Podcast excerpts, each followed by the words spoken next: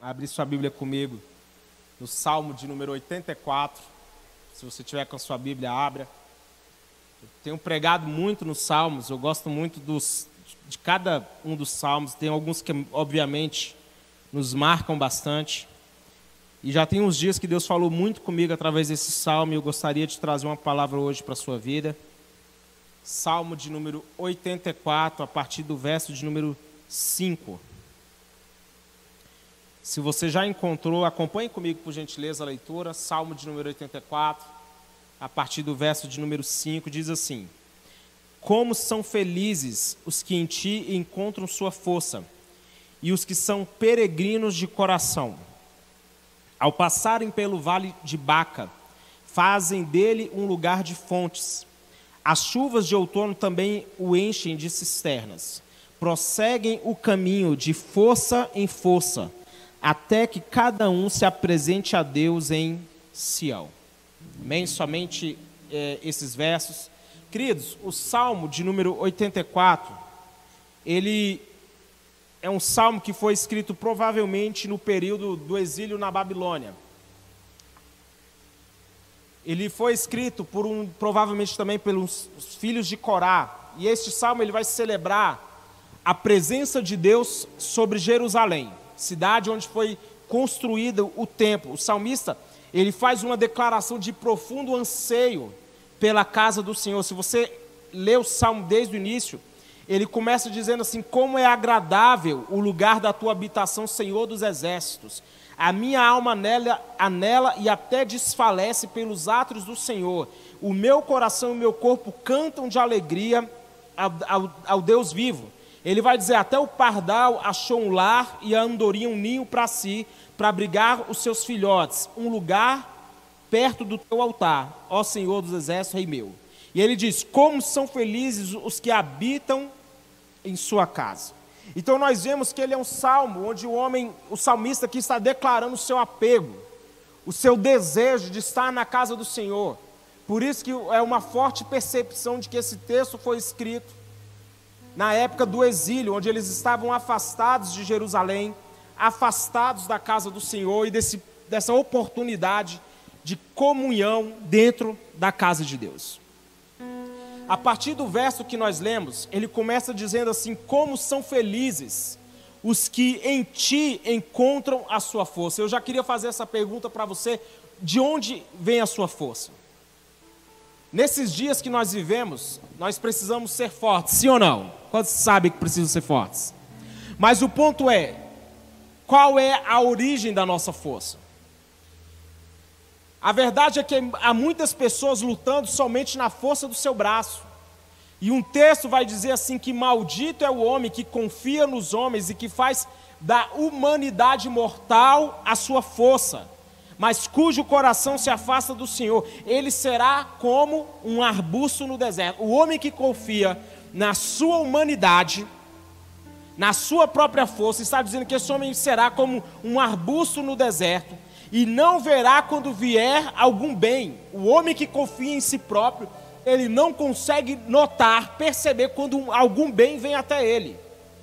E ele diz: habitará nos lugares áridos do deserto, numa terra salgada onde não vive ninguém. Mas ele continua dizendo: Bendito é o homem cuja confiança está no Senhor, cuja confiança nele está. Ei, que a sua confiança esteja no Senhor. Não é na nossa força, é na força dele, não é na nossa capacidade, mas é naquilo que Deus pode e quer fazer através de nós. Há pessoas que lutam apenas em sua própria força, e acredite, quando nós lutamos na nossa própria força, o resultado sempre vai ser uma grande fadiga espiritual. Quando nós tentamos resolver os nossos problemas na nossa própria força, isso causa uma grande fadiga espiritual. Você se cansa. Você conhece pessoas que elas, você vai conversar com elas e ela fala assim: olha, ah, eu, eu estou tão cansado da minha vida. Ah, eu estou tão cansado de tudo. Por quê? Porque ela está lutando na própria força. Provérbios no capítulo 3, verso de número 5 diz assim: Confie no Senhor de todo o seu coração e não se apoie em seu próprio entendimento. Reconheça o Senhor em todos os seus caminhos e ele vai fazer o quê? Ele vai endireitar as suas veredas. Não seja sábio aos seus próprios olhos, tema o Senhor e evite o mal, e isso lhe dará saúde ao corpo e vigor aos ossos. Olha o resultado quando um homem confia os seus caminhos no Senhor.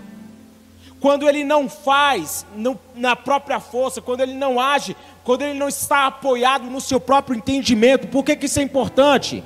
Porque muitas vezes, no, esse versículo que quando diz que está apoiado no seu próprio entendimento, é uma pessoa cujo estilo de vida, as escolhas, tudo na vida dela gira em torno apenas das experiências que ela viveu. E quando a minha vida, as escolhas que eu faço, o meu destino, os meus projetos são embasados unicamente nas minhas próprias experiências, acredite, eu estou me privando de viver muitas coisas que Deus tem preparado para mim. Quantos estão entendendo isso aqui em nome de Jesus? Não é no meu entendimento, ou seja, não é na minha força, não é na minha capacidade, não é só na minha história, não é só nas minhas experiências. O meu, eu vou me apoiar no Senhor, eu vou reconhecer Ele em todos os meus caminhos e Ele vai endireitar as minhas veredas. Fala assim comigo, é no Senhor. Fala forte, é no Senhor que eu vou confiar. A nossa força não vem da nossa capacidade, mas sim da nossa confiança em Deus.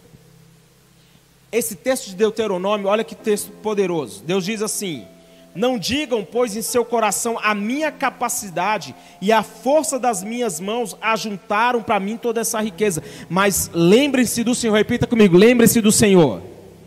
Está muito fraco, fala assim: lembrem-se do Senhor. Lembre-se do Senhor, o seu Deus, pois Ele é que lhes dá a capacidade de produzir riquezas. Ei, levanta sua mão direita aí.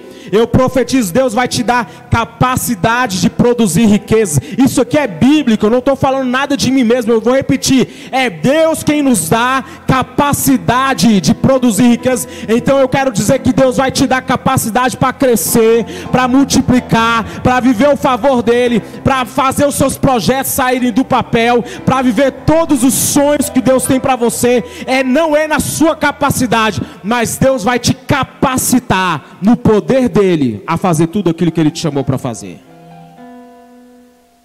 Ele diz: é Ele quem lhes dá a capacidade de produzir riqueza, confirmando a aliança que jurou aos seus antepassados. Não é sobre nós, não é por causa de nós, mas é Deus em seus infalíveis planos. Ele diz: Como são felizes os homens que em ti encontram sua força e que são o quê? Peregrinos de coração. No tempo do Velho Testamento, os israelitas faziam essas peregrinações regulares a Sião, Jerusalém.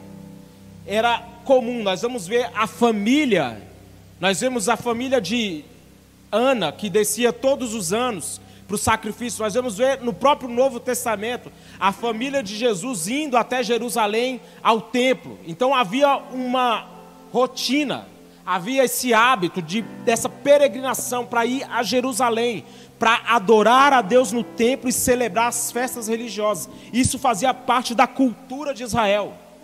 Então o salmista está declarando que é algo que fazia parte da sua cultura, por isso que ele diz peregrinos de coração. Pelo menos uma vez por ano os israelitas deveriam ir a Jerusalém. Essa era a maior alegria de suas vidas. Eles amavam o tabernáculo de Deus, eles suspiravam pelos atos do Senhor. E entenda que o nosso coração deve ser coração, nosso, nosso coração deve ser assim, um coração de um peregrino. A Bíblia diz no Salmo, no, em Filipenses 3:20 que a nossa cidadania está no céu. Fala assim para o seu irmão, a sua cidadania é do céu de onde esperamos ansiosamente um Salvador, Senhor Jesus Cristo. Coração peregrino é entender qual é o nosso lugar. Nós não somos, nós não somos desse mundo. Amém ou não amém? Amém ou não amém? Pregamos muito sobre nós não nos tornarmos um cristão sem sal, mas nós precisamos saber diferenciar que o mundo, o mundo, quando eu digo é esse sistema, ele não deve nos influenciar. Nós devemos entender que nós somos cidadãos do céu. A nossa pátria está no céu. Eu entendo, quando eu entendo isso, eu vivo com o meu sistema de valores. Não, eu entendo que o meu sistema de valores não é desse mundo. Isso é sério, porque muitas